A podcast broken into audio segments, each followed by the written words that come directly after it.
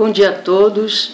Meu nome é Miriam Aguiar, sou especialista em vinhos, tenho já uma trajetória é, longa nessa área, é, uma formação acadêmica no mercado de vinhos e também uma atuação junto à imprensa especializada, tenho dois livros publicados, tem uma coluna que chama Vinhos, etc., no jornal Monitor Mercantil, e trabalho em várias escolas com a formação de sommeliers e enófilos, né? É, uma delas é a CAFA Formation, uma escola que eu represento, que é de Bordeaux e que tem algumas é, filiais, algum, algumas representações nos, nos, países, em outros países, e eu a represento aqui e tenho cursos é, que são certificados pela CAFA Wine School. Este é um é, projeto que eu aproveitei o período do coronavírus para é, começar a iniciar, é o segundo podcast e pretendo ter uma frequência semanal em que eu faço recortes sobre temas variados dos vinhos e que servem é, utilizando a, a, mídia do podcast, que permite você fazer outras atividades ao mesmo tempo que você escuta é, então, é uma forma de treinar, de reforçar alguns conceitos, inclusive daqueles que trabalham comigo já em sala de aula. Então, o tema é, desse podcast vai ser os vinhos rosés. Vinhos rosés, é, escolhi até porque é, estamos num período em que o vinho rosé está um pouco em moda, né, tem uma produção bem, consumo bem aumentado em nível global meio facilitado por um marketing forte aí da região de Provence, na França, que é bem especializada em vinhos rosés, e pela é, por alguns quesitos, né? Vamos ver é, a questão da própria gradação de cor do vinho rosé é uma das mais bonitas, então isso é super atraente. Normalmente eles trabalham com muitos produtores estão fazendo é, garrafas especiais para o vinho rosé, justamente ele chama muita atenção na prateleira e ele tem uma versatilidade. É um vinho que, de certo modo, está entre o branco, né, o frescor do branco e o, a estrutura do vinho tinto. Então, é, eu vou fazer como nos demais podcasts, é, a proposta que eu responda, eu mesma me coloque algumas questões e responda. É, e aí a gente consegue ter uma abrangência do assunto, do que, que é mais relevante. É, então, a primeira pergunta que eu me coloco é por que, né, é, de onde vem a cor rosa do vinho rosé? Para alguns pode ser algo meio óbvio, mas creio que nem para todos. É, a cor rosa vem, assim como é, no vinho tinto, né, ela vem da casca, vem dos pigmentos que estão presentes nas cascas das uvas tintas. É, então, normalmente o núcleo né, da uva, é, o suco ali, ele é mais incolor, né? pode ter uma coloração um pouco é, diferente entre um e outro, mas ele é mais incolor. E para que é, esse suco né, tenha, é, adquira é, essa cor ou rosa ou mais é, rubi, como dos vinhos tintos, é necessário um processo que se chama maceração. É, a maceração é o deixar, na verdade, é, grosso modo, o suco de molho com as cascas. As cascas que vão conferir né, essa coloração, essa pigmentação que vai para o vinho e, além disso, taninos e outros compostos fenólicos que estão presentes, é, notadamente nos vinhos tintos, mas também nos vinhos rosés. Então, a, a segunda pergunta ela é um pouco complementar à primeira. Quais os modos, quais os métodos de elaboração para se obter o vinho rosé, né? Qual existem uma, um ou mais é, e na verdade é, a gente pode dizer que é mais usual dois, duas formas, né? Dois métodos, mas é, existem três e podem até existir um pouco outros diferenciados. Tudo no do vinho a gente não pode dizer que é definitivo. Mas o mais usual é, primeiro, um método que se chama prensagem direta. Significa que as uvas vão chegar, né, vão ser colhidas, vão passar ali por uma triagem e depois vão é, essas uvas vão, vão ser prensadas né, para é, começar o, o, início do processo de elaboração do vinho, que envolve várias etapas. E é, normalmente o vinho branco, ele, as cascas, essa parte sólida do vinho, a, casca, a semente, eles são eliminados rapidamente, justamente porque não quer, é, ele não tem objetivo de atrair, de retirar nada, de extrair nada das cascas.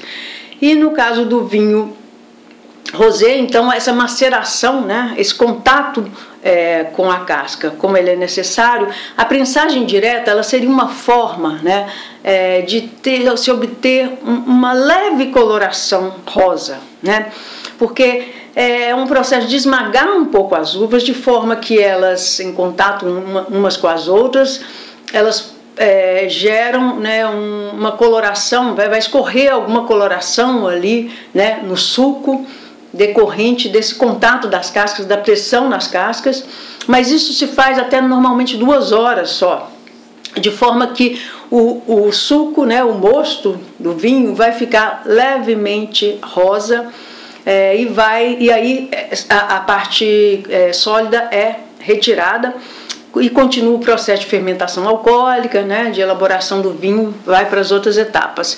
O objetivo aí é obter um vinho que tenha mais frescor, né, mais aromaticidade, mais frescor, mais caráter primário, é, um pouco mais assemelhado, um pouquinho mais estruturado só do que um vinho branco ou diferente de um vinho branco. Né? Normalmente a região, por exemplo, de Provence, embora tenha diferentes tipos de vinhos rosés, é, é, muito usual a gente ter uns vinhos mais, mais clarinhos, né? casca de cebola, um leve salmão, é, que vai ter uma, um toque mais rosado, mas não tão, não tão rosé. É, o, o, outro processo muito utilizado seria a maceração curta, né, que eu dividiria ela em du, du, du, duas possibilidades. Uma seria fazer, né, é, você coloca as uvas, né, é, deixa elas é, macerando ali por um tempo menor, né? Normalmente, por exemplo, a maceração do vinho tinto, ela leva, pode levar de alguns dias até três semanas, por exemplo, dependendo do objetivo do produtor. Mas no caso é, do vinho rosé, normalmente isso aí né, chega aí no máximo umas 30 horas, não ultrapassa muito isso, porque senão ele vai acabar sendo uma espécie de um vinho, um vinho clarete, ou seria um vinho tinto leve. Né? Então, é, essa maceração curta, ela pode ser, quer dizer, eu deixo em contato o tempo necessário é, para que é, o, o, vinho alcance né, um dado estado aí de rosé e depois aí eu elimino, tiro a parte sólida e continuo a vinificá-lo como, como rosé.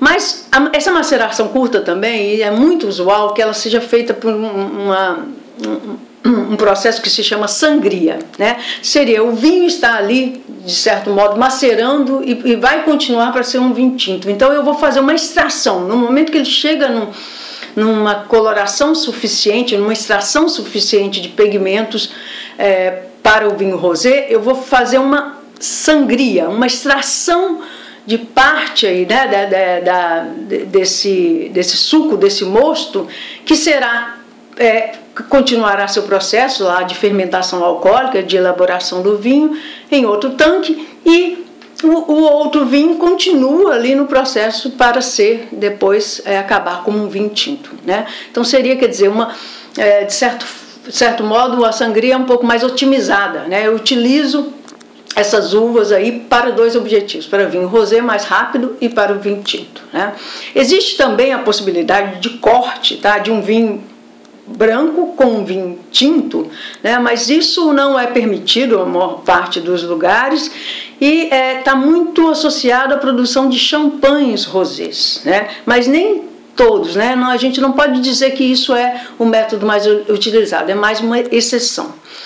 É, então, essas são as formas mais. A terceira questão né, que é, eu me coloco é Quais são os tipos? Né? Existem tipos, a, a gente pode fazer uma tipificação dos vinhos rosés, é, de que forma, né? Quais, quais, as diferenças entre eles, né? Que eu posso escolher um, um vinho assim ou um vinho assado, né? um vinho rosé diferenciado. Existem, assim, bom, Assim como todos os vinhos brancos ou tintos, a gente sempre tem tipos, né, que são, serão determinados pelas uvas que são utilizadas, pelas, pela, pela é, condições nas quais as uvas foram geradas, como clima, solo, é, posicionamento. É, e também né, vem, no caso do vinho rosé, muito também do, do, tempo justamente de maceração, dessa extração, como ela foi feita. Então, a gente, para, é, é, normalmente gente, é, ele, o vinho rosé está menos associado a tipos, né? É, normalmente não se fala tanto da uva que, é, pela qual, com a qual ele é feito, é, assim como os vinhos brancos e tintos. Mas a gente tem, por exemplo, vou citar alguns tipos bem marcados nas regiões mais tradicionais, e também a outra forma seria, talvez justamente por essa questão da, é, da quantidade de extração, né? da, da graduação de é, de, de, que, a, que a própria cor indica, da graduação de rosa que a própria cor indica. Vamos começando então pelas regiões. A gente pode dizer que, é, um, por exemplo, os vinhos de Provence, como eu disse, é normal, né? A gente associa mais a um tipo de vinhos é, rosés da Provence como sendo um vinho mais fresco, mais mineral, com baixa extração de pigmentação, né? É, a Provence fica ali na região sudeste e normalmente ela é feita é, mais ao sul, sudeste da, da França e eles trabalham lá muito com as mesmas ru, é, uvas do, do Rhône, né, que está na região sudeste da França, que são é, vinhos que têm muito corte. Né? As mais usuais são Syrah, é, Grenache, Mourvèdre, Sanso. E a Sanso especialmente, normalmente em Provence eles capricham muito mais na Sansô, você pode ser 100% dela ou um corte em que ela esteja mais presente, justamente pela delicadeza, pela aromaticidade da uva. É, e além disso, eles têm uma uva que é a Tiburren, Tiburran, que é uma uva que está muito associada aos vinhos da Provence, que também que é utilizada para a produção de vinhos rosés. Né?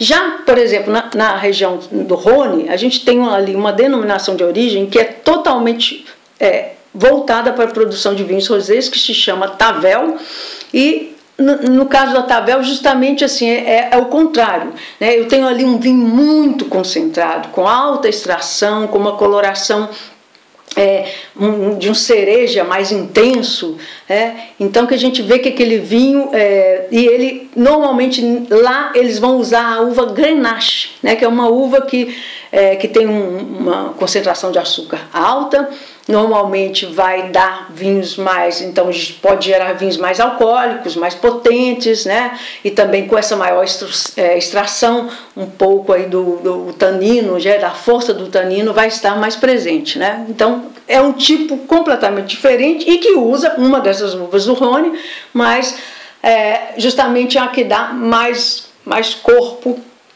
do que no caso da Provence. Outro lugar no Vale do Loire também tem um vinho famoso que se chama Rosé d'Anjou. No caso do Rosé d'Anjou, ele já é feito com as castas locais, né?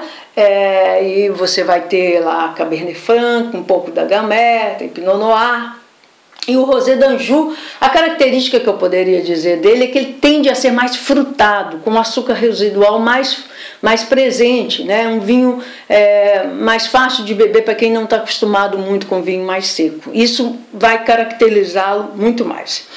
Outras regiões também produzem, na Espanha tem muita produção de vinhos rosés, tanto para os espumantes, os cavas rosés, que são muito famosos e na qual normalmente tem uma participação muito da, da uva trepá, é, e também aí Pinot Noir, pode ter né, algumas outras uvas que são autorizadas.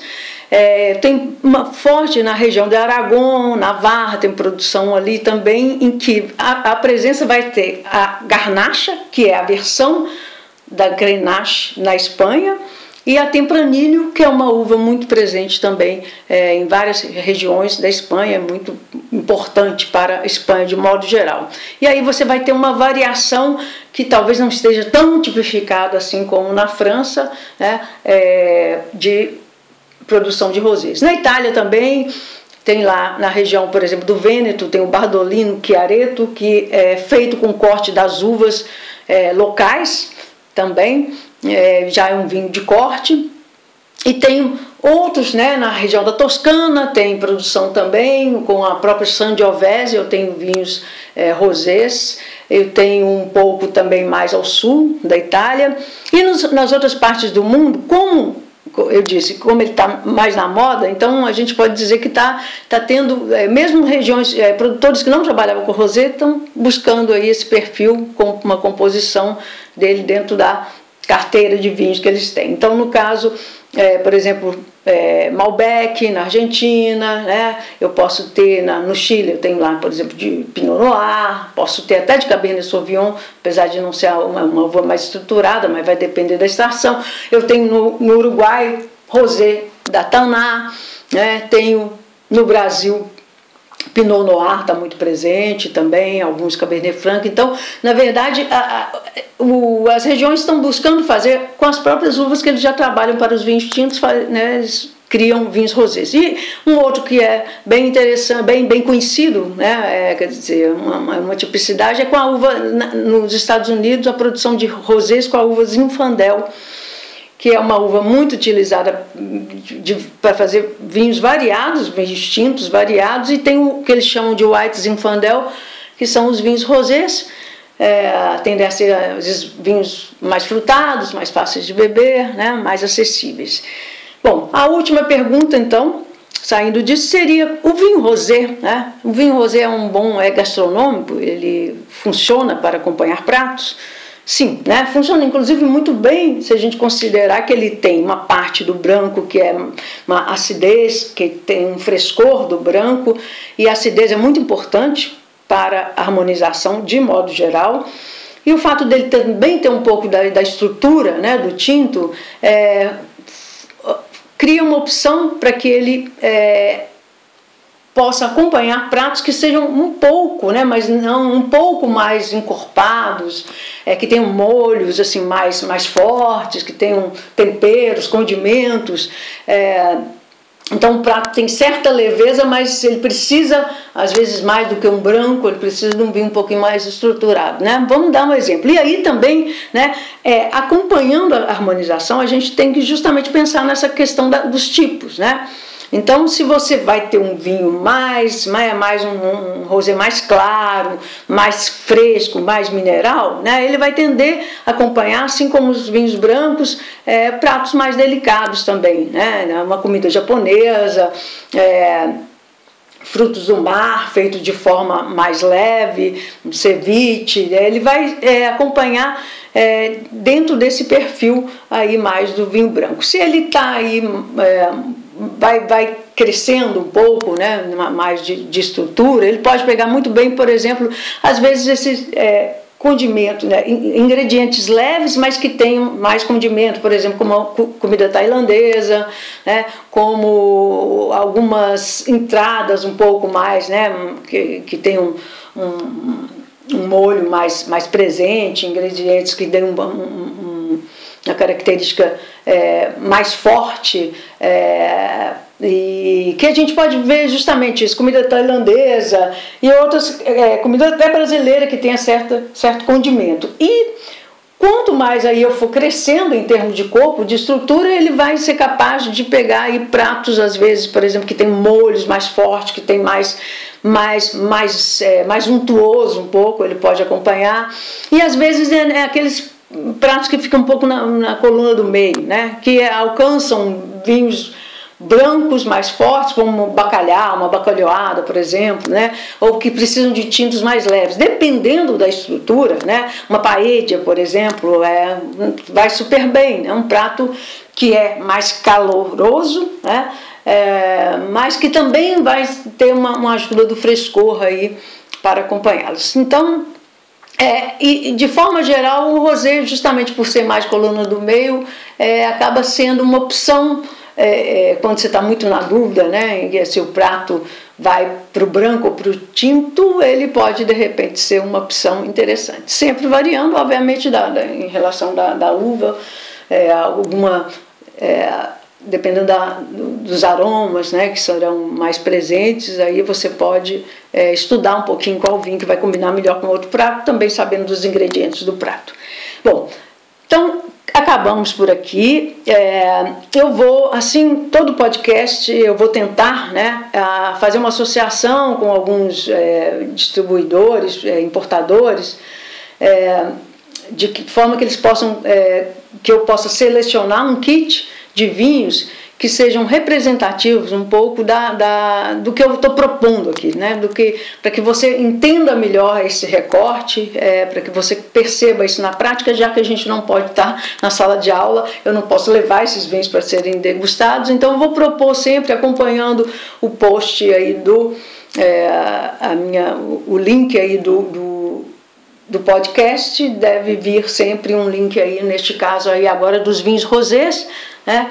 em que eu possa é, mostrar né, o que eu pretendo agora é justamente um, um rosé mais leve, mais mineral, mais fresco, um mais, né, mais estruturado, é, capaz de, é, com uma intensidade capaz de acompanhar pratos mais fortes, aí vem a Páscoa, que pode ser aproveitado inclusive para esse fim, e outro um pouco mais, é, mais aquele é, vinho mais social, para bebericar, mais frutado, mais leve, mais, mais fácil de beber para é, os, inclusive para os menos entendidos e que não gostam do paladar muito seco. Né? Então é isso que vai, que vai acompanhar.